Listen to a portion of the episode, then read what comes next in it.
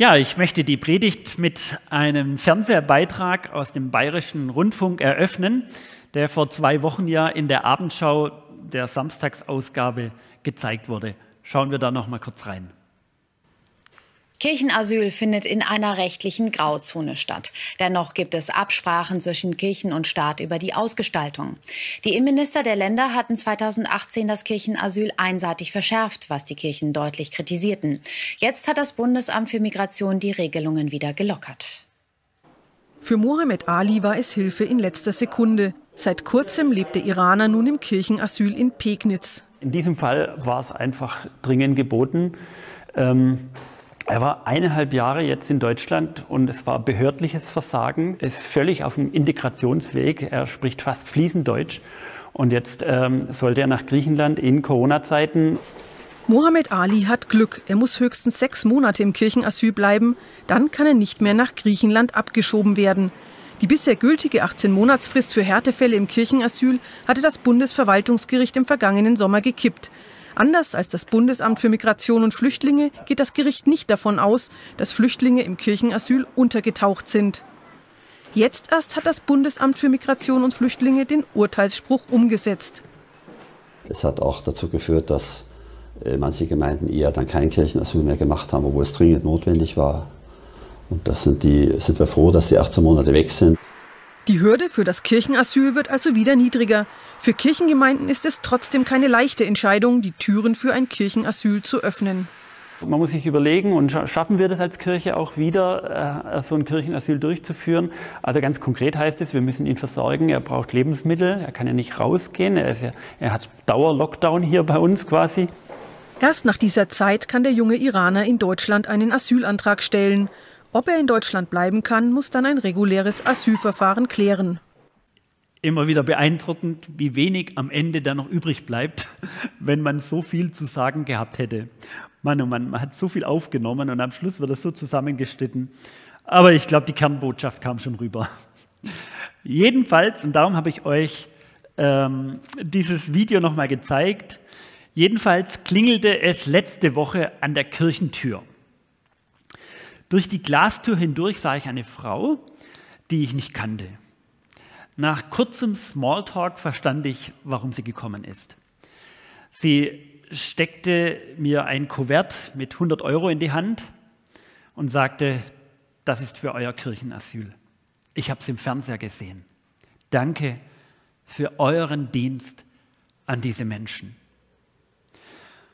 Ich bedankte mich sehr herzlich und mein, diesen Dank erwiderte die Frau mit ihren Worten, ach wissen Sie, das Geld, das Geld gehört mir gar nicht.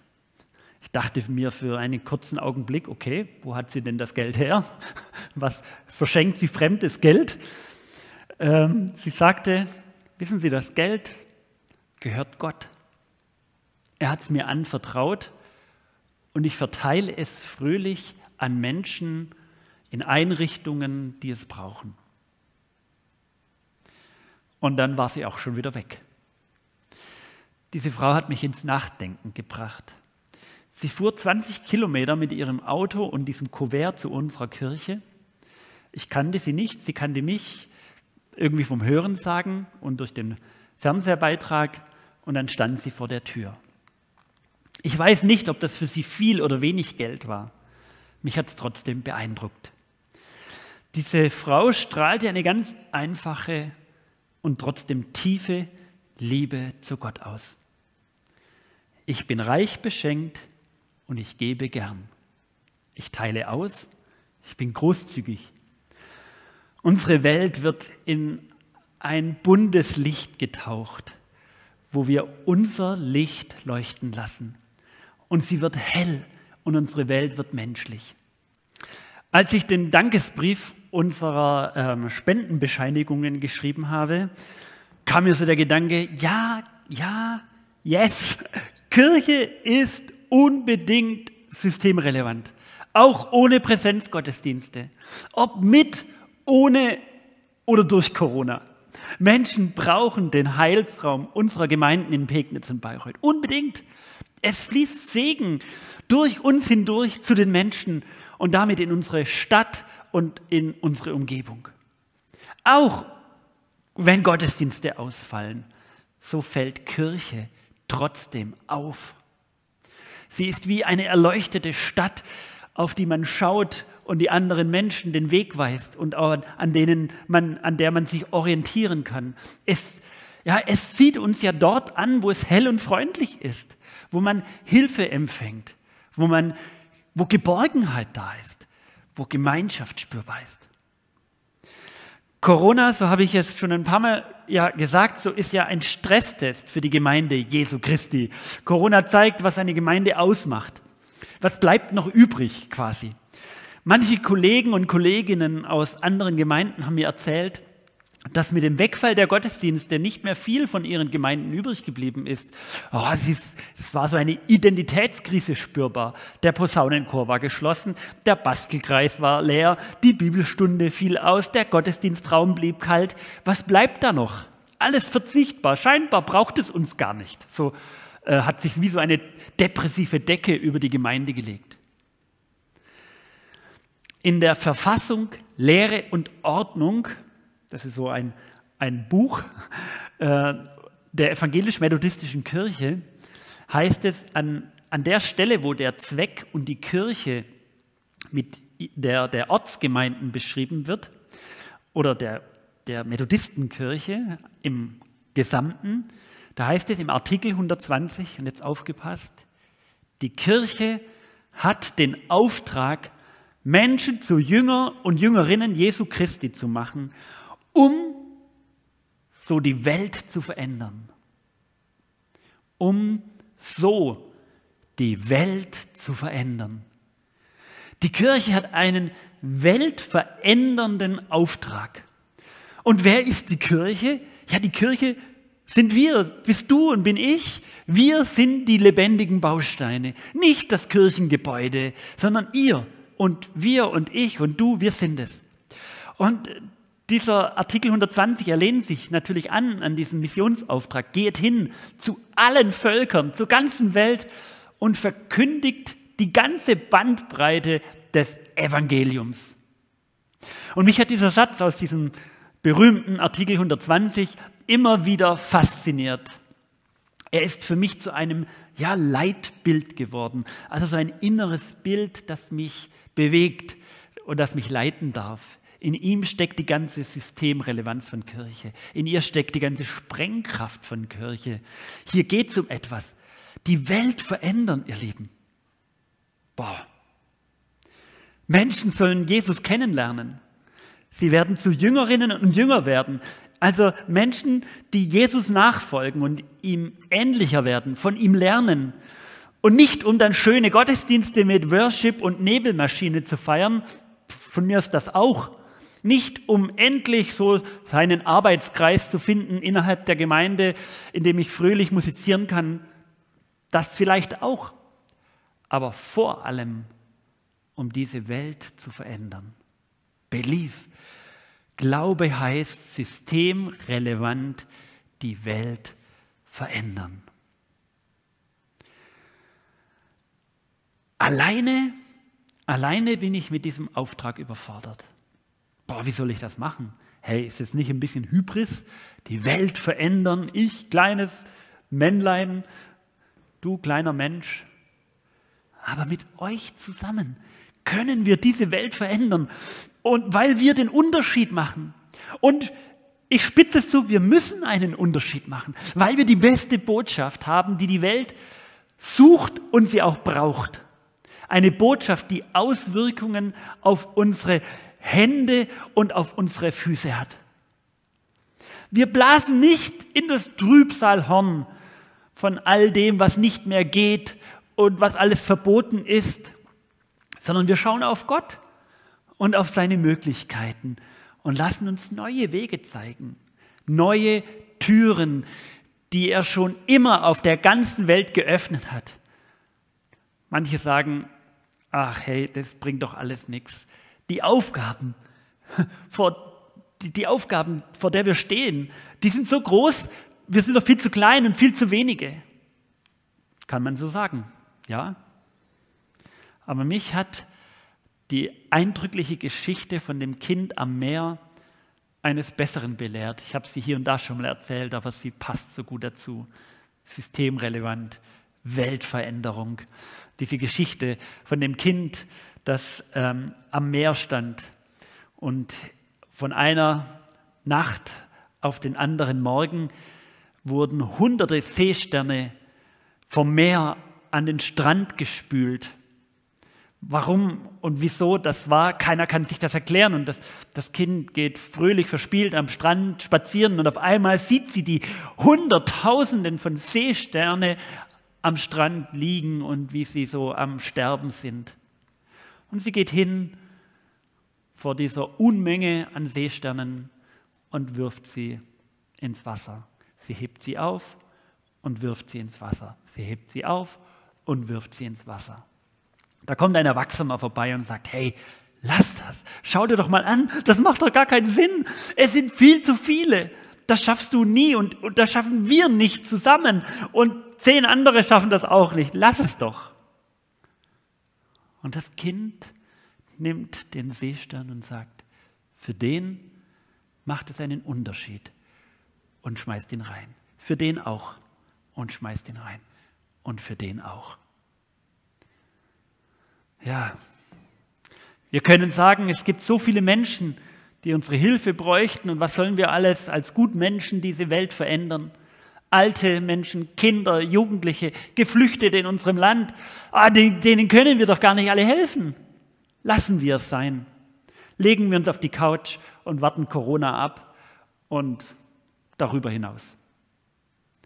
Aber, liebe Gemeinde, und jetzt spreche ich euch in Pegnitz und Bayreuth an, die 25 Menschen, die bei uns im Kirchenasyl waren, ob in Bayreuth oder in Pegnitz, für die macht es einen Unterschied, dass sie auf Menschen getroffen sind, die gesagt haben, wir helfen euch. Für sie hat es ihr Leben, ihre Zukunft und ihre Perspektive verändert. Für die Pegnitzer Tafel und vor allem für die Menschen, die sie brauchen, macht es einen Unterschied, ob Methodisten Woche für Woche Lebensmittel ausfahren für Tafelkunden, die nicht mehr aus eigenen Kräften zu Fuß in den Tafelladen kommen können. Es macht für die Tafel einen Unterschied, ob sie in ihren alten Räumlichkeiten oder jetzt in den neuen Räumlichkeiten ihren Dienst an den Menschen verrichten kann, die trotz Corona jetzt in anderen, in den neuen Räumlichkeiten eine humane, eine schöne, eine gute Ausgabenstelle gefunden haben. Ihr habt über 400 Stunden investiert. Die Welt verändern geschieht in kleinen Schritten und sie geschieht durch euch und durch mich und durch uns miteinander, wo jeder Einzelne sich rufen lässt in diesen Dienst. Mal mit Worte und viel mit Händen, mal mit Gebeten und manchmal alles miteinander. Warum ist dem christlichen Glauben diese tätige Nächstenliebe so wichtig eigentlich? Woher kommt das? Also habt ihr euch das schon mal gefragt? Warum legt die Bibel auf diese Art des Menschseins? Warum trägt es solche hohen Werte vor sich hin? Woher kommt das? Ist das einfach so runtergefallen? Vom Himmel quasi? Oder hat das einen Boden, einen vorbereiteten Boden gefunden? Und ich möchte euch mitnehmen in diese spannende Entdeckungsreise heute. Und ich muss euch wieder mitnehmen in das Alte Testament, da wo alles begonnen hat. Denn so wie in der letzten Predigten dieser Themenreihe, hat es was mit Abraham zu tun, zu tun, mit Isaak, mit Jakob, mit Esau, mit Mose. Diese Gestalten haben etwas Außerordentliches erlebt, was den ganzen Glauben geprägt hat, den Glauben an den Gott Israels.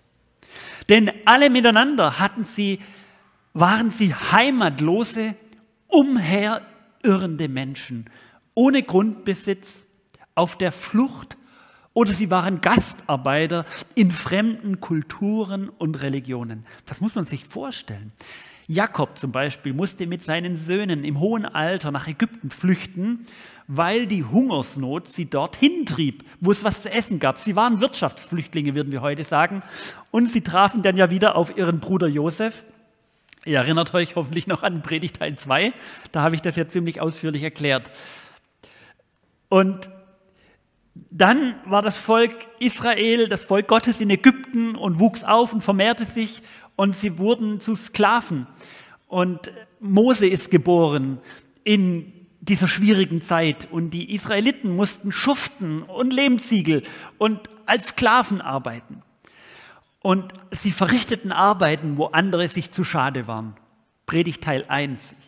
Ihr erinnert euch. Mose bekam den Auftrag, zum ägyptischen Pharao zu gehen und um die Freilassung zu betteln. Und als der Pharao Mose fragte, um welcher Gott schickt dich denn, dann sagt ähm, Mose, also das deutsche Wort, ja, es ist der Gott der Hebräer. Und auf Hebräisch heißt das Wort Hebräer Hapiru. Und das bedeutet Zwangsarbeiter, Heimatloser, besitzlos. Also welcher Gott schickt dich denn? fragt der Pharao. Ja, der Gott der Heimatlosen, der Vertriebenen, der, der Vergessenen, der Sklaven, der Gott der Sklaven schickt mich zu dir. Die Heimatlosen, die den Boden unter den Füßen verloren haben. Unglaublich. So einen Gott gibt es nirgendwo anders, in keiner Religion kein Sonnengott und äh, Kriegsgott und Marduk und äh, Tiamat und wie sie alle heißen. Nein, der Gott der Zwangsarbeiter, der Gott derer, die die Geborgenheit verloren haben. Und Gott sagt, ich bin ganz besonders, insbesondere für die Menschen, denen es die Füße unter den Boden wegreißt. Für sie bin ich ihr Gott, der, der sich um sie kümmert, der ihnen zugewandt ist, der Schöpfer von ihrem Leben und der sie jetzt in ihrer Not und in ihrer Situation sieht und auch ihr Seufzen hört. Ich bin ein dem Menschen zugewandter Gott. Auch dann noch, wenn dir die Wurzeln gekappt werden. Menschen, die durch Zwänge Dinge machen müssen oder einfach tun, weil sie gar nicht mehr anders können und nur noch müssen. Menschen, die durch besondere Umstände keine Wurzeln mehr haben adoptierte Kinder, Witwen und Waisen, Kranke und Arme, zurückgelassene Frauen, Alleinerziehende, Personen, die von ihren Familien verstoßen wurden, alte Menschen, die niemanden mehr haben. Menschen, die ihre Eltern oder Elternteile viel zu früh verloren haben. Ich bin der Gott. Für diese Menschen fühle ich mich zuständig. Ich kenne ihre Not. Ich kenne dich. Und mit diesen Menschen wollte Gott eine Alternativgesellschaft aufbauen. Als Fremde unter fremdartigen Menschen und Religionen. So wie Jesus das auch tat. Er suchte sich ja auch fremdartige Menschen, also einfache Fischer, äh, reiche Zöllner, also Verstoßene, schlecht angesehene, Guerillakämpfer. Er segnete Frauen, gab ihnen ihre Würde zurück, heilte sie von ihren Gebrechen, er rief sie in seine Gemeinschaft. Äh, und das war eine Kontrastgemeinschaft. Das war so eine Gemeinschaft, die gegen den Strich gebürstet ist. Oder wie wir es manchmal singen, so ein, ein lebendiger Fisch, der gegen den Strom schwimmt. Und der Hintergrund oder der Ursprung dieser Haltung liegt in der Geschichte Israel begründet, ihr Lieben. Das vergessen viele. Immer wieder hat dieses Volk Flucht- und Vertreibungserfahrungen. Es gab Deportationen nach Assyrien und später dann nach Babylonien. Die Reichen, die Gesunden, die Arbeitsfähigen, die, die Starken wurden mitgenommen und die Armen wurden zurückgelassen. Israel entführt nach Babylon in eine völlig fremdartige Kultur, eine andere Religion verschleppt. Da wurden sie nicht gefragt. Tausend Kilometer in der Ferne. Ja, und da finde dich mal zurecht und integriere das in deinen Glauben. und dann lernten sie Gott kennen als einer, der auf ihrer Seite steht. Wir kennen das Lied By the Rivers of Babylon. Wir saßen an den Flüssen in Babylon und weinten. Es herrschten fremde Herrscher über dieses kleine Israel. Die Perser besiegen dann die Babylonier und gründen das erste große Weltreich in der Weltgeschichte. Judäa wird eine persische Provinz. Kleines Nest von Fremden beherrscht. Und so geht das weiter. Das ägyptische Ptolemäerreich, die syrischen Seleukiden, sie beherrschten immer Israel und ihre Umgebung. Es gab mal eine kurze Zeit, da waren sie dann selbstständig und eigenbestimmt, aber dann kamen die Römer und sie waren wieder fremdbestimmt. Warum erzähle ich uns das so ausführlich? Genauso, wie wir nur Menschen verstehen, wenn wir ihre Geschichte verstehen, so ist das auch mit dem Volk Gottes und dem Glauben des Gottes Israels und dem Sohn Jesus Christus, wie er sich uns vorgestellt hat. Wir müssen die Geschichte verstehen. Wir verstehen die Bibel nur, wenn wir ihre Geschichte verstehen. Davon bin ich tief überzeugt. Wie oft sitzen mir Geflüchtete oder auch gestrauchelte, wirklich vom Leben gestrauchelte, gezeichnete Menschen gegenüber, gebrochene Menschen, die irgendwie an einem Scheiter, Scheitelpunkt gescheitert dastehen. Und sie erzählen mir ihre Geschichte. Und auf einmal fange ich sie an zu verstehen. Ich verstehe, wie es geworden ist. Und ich verstehe, wie sie denken und gehandelt haben. Und der christliche Glaube ist in die Geschichte Israel eingebunden. Und diese Geschichte war zu einem immer eine Fremdheitsgeschichte. Diese Jahrhunderte alten gemeinsamen Erfahrungen von einer Generation zur anderen hat den Glauben und ihre Antworten, die sie auf dieses Leben gefunden haben, geprägt. Ich möchte uns aus dem fünften Mosebuch, Kapitel 26, ein paar Verse vorlesen. Das ist wie eine Art Glaubensbekenntnis. Da heißt es, du aber sollst ein Bekenntnis ablegen. Vor dem Herrn, deinen Gott, sollst du sagen. Mein Vater war ein heimatloser Aramäer, dem Tode nahe, und zog hinab nach Ägypten und war dort ein Fremdling mit wenig Leuten und wurde dort ein großes, starkes und zahlreiches Volk. Aber die Ägypter behandelten uns schlecht und bedrückten uns und legten uns einen harten Dienst auf. Da schrien wir zu dem Herrn, dem Gott unserer Väter. Und der Herr erhörte unser Schreien und sah unser Elend und unsere Angst und unsere Not und führte uns aus Ägypten mit mächtiger Hand und ausgestreckten Arm und mit großem Schrecken durch Zeichen und Wunder und brachte uns in das Land, darin Milch und Honig fließt. Ich weiß nicht, ob ihr das mitgekriegt habt. Das ist ein geschichtlicher Rückblick. Und die Fremdheitserfahrung wird thematisiert. Wir waren umherirrende, heimatlose und, wir war, und die Fluchtgeschichte wird noch einmal erzählt und zusammengefasst. Rechtlose Ausländer waren wir und wir suchten eine neue Heimat. Und wir waren darauf angewiesen, wie andere, äh, wie mit ihnen umgegangen wird. Wie gastfreundlich oder wie fremdenfeindlich sie behandelt worden sind. Und aus dieser Erfahrung hat sich ein neuartiger, monotheistischer Glaube geformt auch fremdartig. Nur noch ein Gott. Ein Gott für alle. Nicht den Gott der Sonne und der Mond und des Donners und weiß was ich was. Ein Gott, der mein Leben ordnet und auf dem ich bezogen bin und den, der ganz persönlich mir nahe kommt und der mich in meiner Fremdheitserfahrung nicht alleine lässt und wenn es mir den Boden oder den Fuß zurückzieht und, und, und, und wenn es mir, wenn ich den Boden verliere. Ich möchte euch noch einmal aus 2. Mose 23, Vers 9 einen Vers zitieren. Da heißt es, einen Fremdling sollst du nicht bedrängen, denn ihr wisst um der Fremdlinge Herz, weil ihr auch Fremdlinge im Ägyptenland gewesen seid. Denn du warst selbst ein Fremdling in Ägypten. Das ist natürlich völliger Quatsch. Die Leser dieser Texte waren keine Fremdlinge in Ägypten, vielleicht der Ur-Ur-Ur-Urgroßvater. Die haben so wenig Erfahrung äh, und Erinnerungen an Ägypten wie wir. Aber was passiert hier?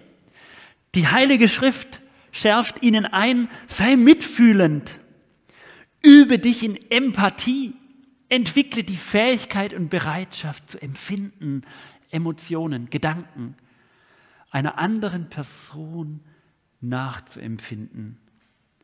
Und aus dieser Empathie erwächst die Fähigkeit, Mitleid, Trauer, Schmerz und Hilfsbereitschaft zu empfinden. Das wird dein Denken und Handeln verändern.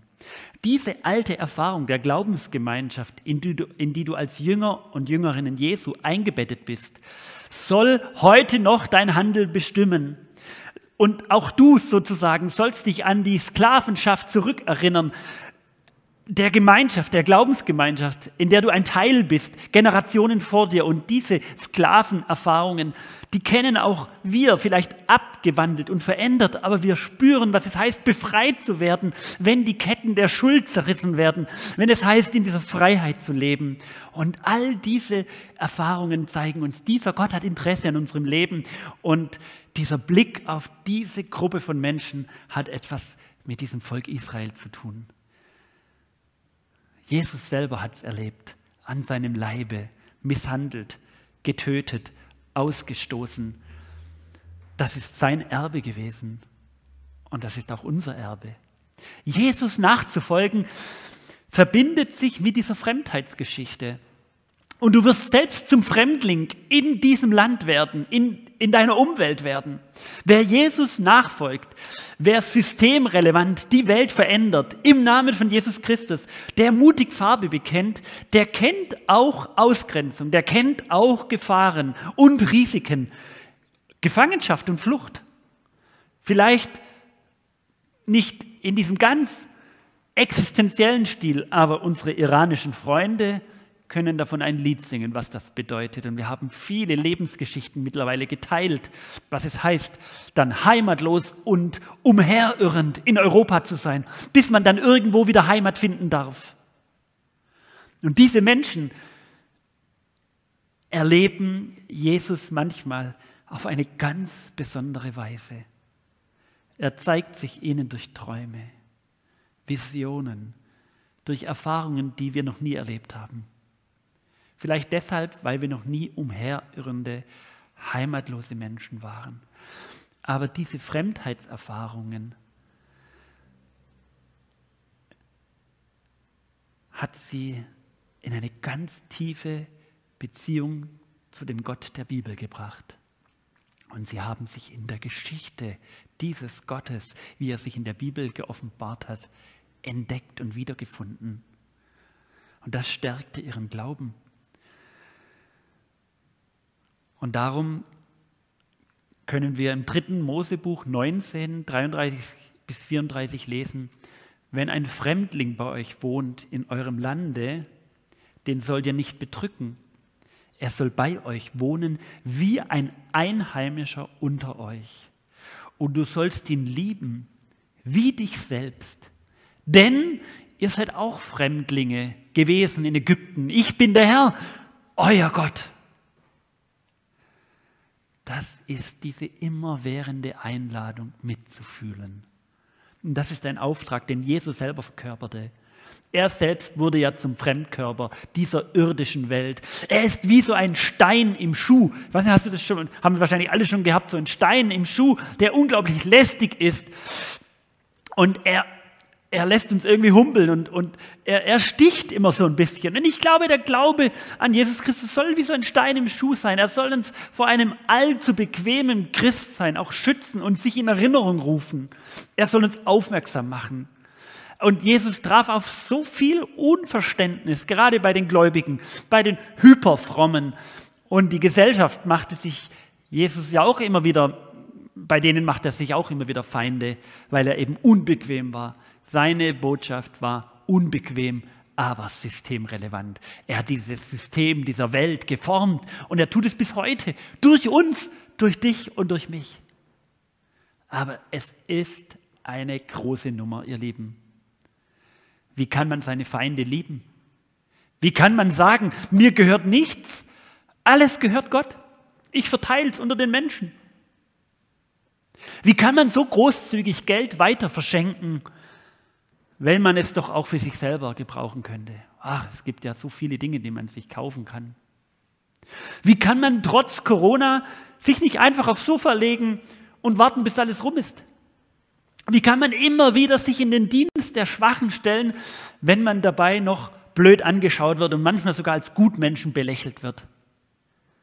Wie kann man sich von Gott rufen lassen, wenn der Ort, an dem ich gerade sesshaft geworden bin, so bequem ist? Wie kann man sich auf die rechte Wange hauen lassen und die linke hinhalten? Wie geht das? Ist doch verrückt. Wie kann man den abweisenden Nachbarn weiter grüßen? Wie kann man Verbrecher in den Gefängnissen besuchen ihnen Würde zurückgeben, ihnen ermutigende Worte zu sprechen und sagen, wir haben euch nicht vergessen. Ich denke an die vielen verschiedenen Gefängnisgottesdiensten, die unser Gefängnisgottesdienstteam aus Bayreuth so treu vorbereitet hat und immer wieder neu. Corona hat uns hier echt einen Strich durch die Rechnung gemacht. Aber das hindert Gott nicht, hinter den Mauern weiter zu wirken. Wir kriegen immer wieder Informationen auch von dem Gefängnispfarrer und wir denken und beten auch für diese Menschen hinter Gittern. Mitfühlend sein, gefangen sein. Auch wir kennen Gefangenschaftserfahrungen oder Situationen, wo uns etwas aus den Fugen geraten ist. Ihr Lieben, Gott kann das alles auch ohne uns. Aber manchmal kann er es besser mit uns. Wie kann man die Hände reichen, obwohl ich von dem Gegenüber verletzt wurde? Wie soll ich denn sieben mal siebzig Mal vergeben? Das ist doch völlig verrückt. Wie kann man trotz Enttäuschung jemand anderen eine zweite, dritte, vierte und fünfte und hundertste Chance geben? Wie kann man auf Sicherheiten verzichten und Vertrauen einüben? Komm folge mir nach, hat Jesus gerufen.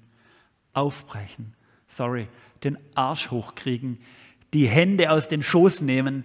Das sind die Attribute eines Lebens mit Jesus. Diese Themenreihe Belief ist eingebunden in acht Themen. Wir sind jetzt bei Thema fünf. Vier haben wir schon gehört, heute sind wir am fünften Thema. Keines der Themen davor und keines der noch kommt darf alleine isoliert betrachtet werden. Wir müssen das Gesamte anschauen. Aber heute liegt der Fokus auch ganz bewusst und zugegeben etwas einseitig, auch in der Gefahr, dass ich etwas missverstanden werde. Wer nur heute die eine Predigt anhört, der wird denken, oh, was ist denn das für einer? Hey, was baut denn der für einen Druck auf oder sowas? Nein, schaut euch oder hört euch die anderen Predigten auch an und die folgenden. Aber heute, ihr Lieben, Heute geht es wirklich um den Himalaya. Motor eines solchen Lebens, ihr Leben, dass sich Gott hingibt und den Arsch hochkriegt, ist nicht der Applaus der Menschen. Nicht, dass ich mir vor Gott einen Applaus einheimse und ich irgendwie denke, ja, ich Gott, ich mach's für dich und ich mach da, ich, ich will da deine Anerkennung und dein Ja zu meinem Leben von dir. Nein, einzig und alleine aus der Erfahrung, selbst befreit geworden zu sein, selbst Gottes Liebe geschenkt bekommen zu haben, dass du befreit wurdest von der Knechtschaft des Egos und du spürst, wie schön es ist, mit anderen das teilen zu dürfen, was dir selber nicht gehört und nur anvertraut ist. Wie gut es tut, Schuld zu vergeben und die Lasten nicht länger mit herumzutragen. Wie befreiend es ist, das Band der Schuld und des immer wieder Hinterhertragens abzuschneiden und frei zu werden, weil Jesus sich auf unsere Seite gestellt hat und unser Leben verändert hat, so wie sein Vater sich immer und immer wieder auf die Seite derer gestellt hat, die sich selber fremd geworden sind. Mir erzählte die Tage eine Frau, die mit Gott und der Kirche abgeschlossen hat. Ich gehe gerade durch so ein tiefes Tal. Ich staune, dass Gott mit mir noch nicht abgeschlossen hat. Ich kann mir das eigentlich gar nicht erklären. Ich habe ihn so in die Ecke gestellt. Ich habe so mit ihm abgeschlossen. Und er hört nicht auf, mit mir zu reden, sich in Erinnerung zu rufen und mich nach Hause zu lieben. Neue Sehnsucht ist erwacht. Er tut das, weil Jesus nie aufhört zu lieben. Unser Glaube an solch einen Gott ist systemrelevant, gerade wegen und durch Corona. Unser Weltsystem braucht so eine Kontrastgesellschaft. Menschen, die weiter lieben, wo andere aufhören. Menschen, die einander verstehen wollen und nicht draufklopfen. Und nochmal, wo wir alle unter Stress stehen und schwierige Entscheidungen treffen müssen. Wo wir nicht wie sein trotziges Kind nochmal draufhauen, sondern in die Stille gehen, ins Gebet gehen und uns an Gott ausrichten, ihr Lieben. Menschen, die die Augen aufmachen und auch das Unrecht beim Namen nennen. Alles gut, ganz wichtig. Aber eben auf die Art und Weise kommt es darauf an. Bitte versteht mich nicht falsch. Gottesdienst ist wichtig, sehr wichtig sogar. Also, Leute, das muss ich euch nicht erzählen. Und wir wären nicht die Menschen, glaube ich, wenn wir nicht so lange eine prägende Kraft und einen prägenden Ort, einen heilsamen Ort miteinander erlebt und gestaltet und gefeiert hätten. Wir wären nicht miteinander verbunden.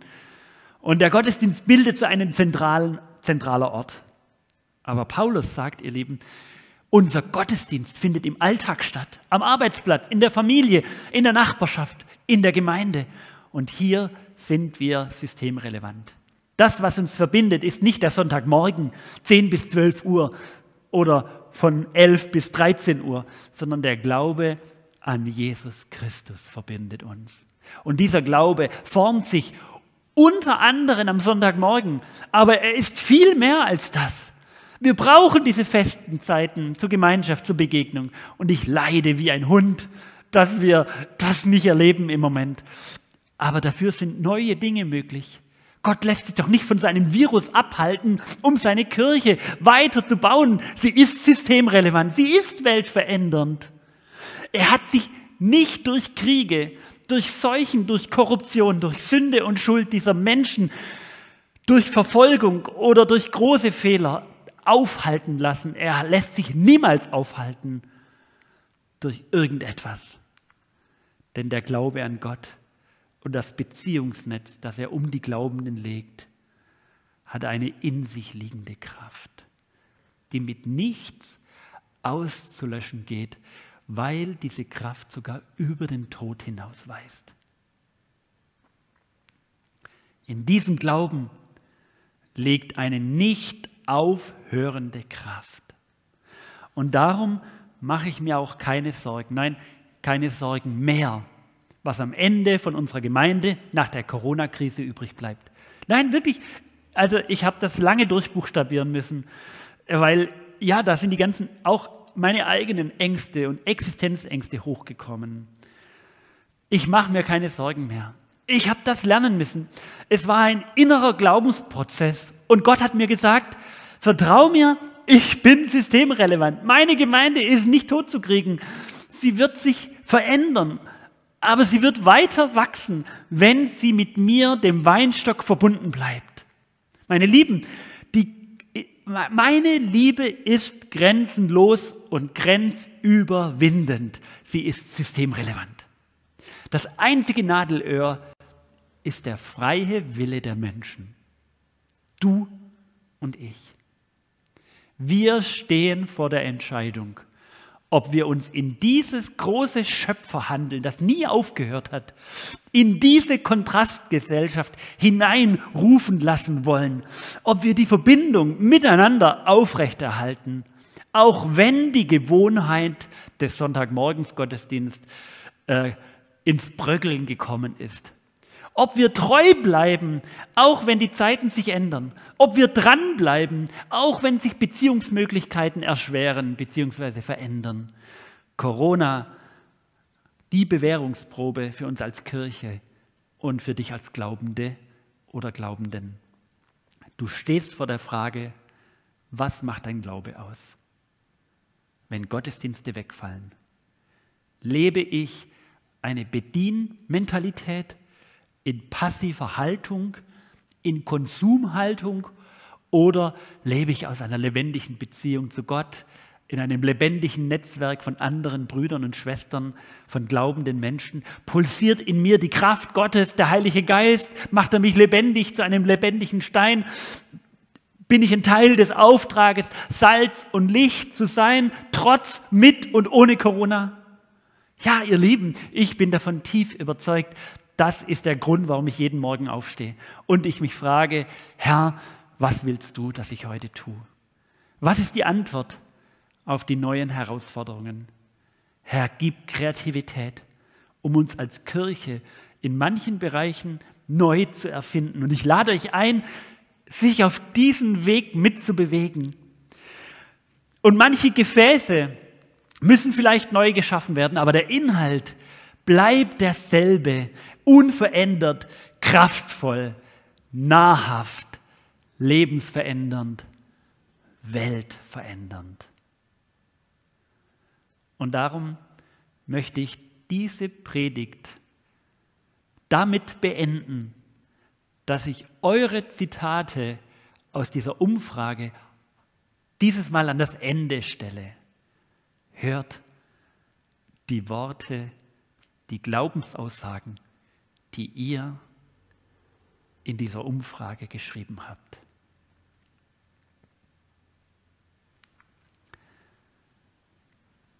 Glaube ist mehr als nur in die Kirche gehen. Weil Glaube das ganze Leben durchdringt. Glaube bedeutet, richtig zu leben. Meinen Nächsten zu lieben wie mich selbst.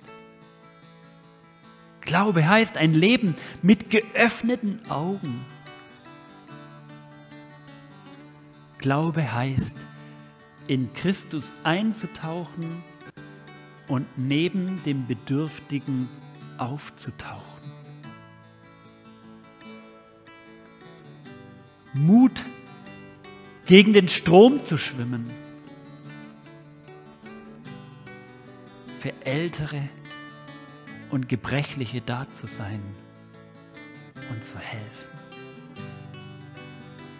So zu leben und aufzutreten, auch gegenüber anderen, dass der Glaube erkennbar wird.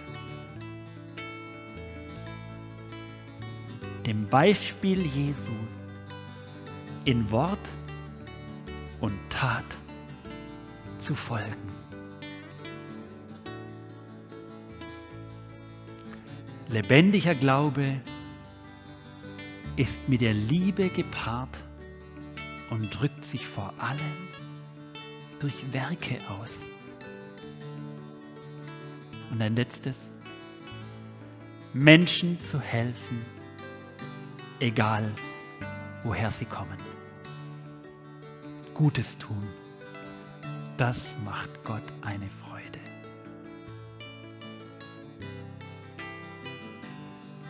Amen.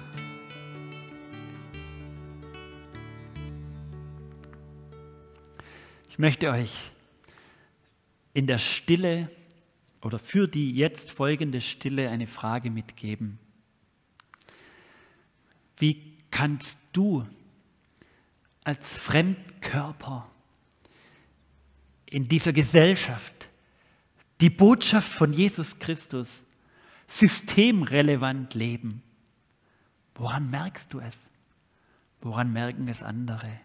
Dein Partner, deine Partnerin, deine Kinder, dein deine Eltern, deine Kollegin, dein Kollege, dein Nachbar, die Geflüchteten, wer auch immer.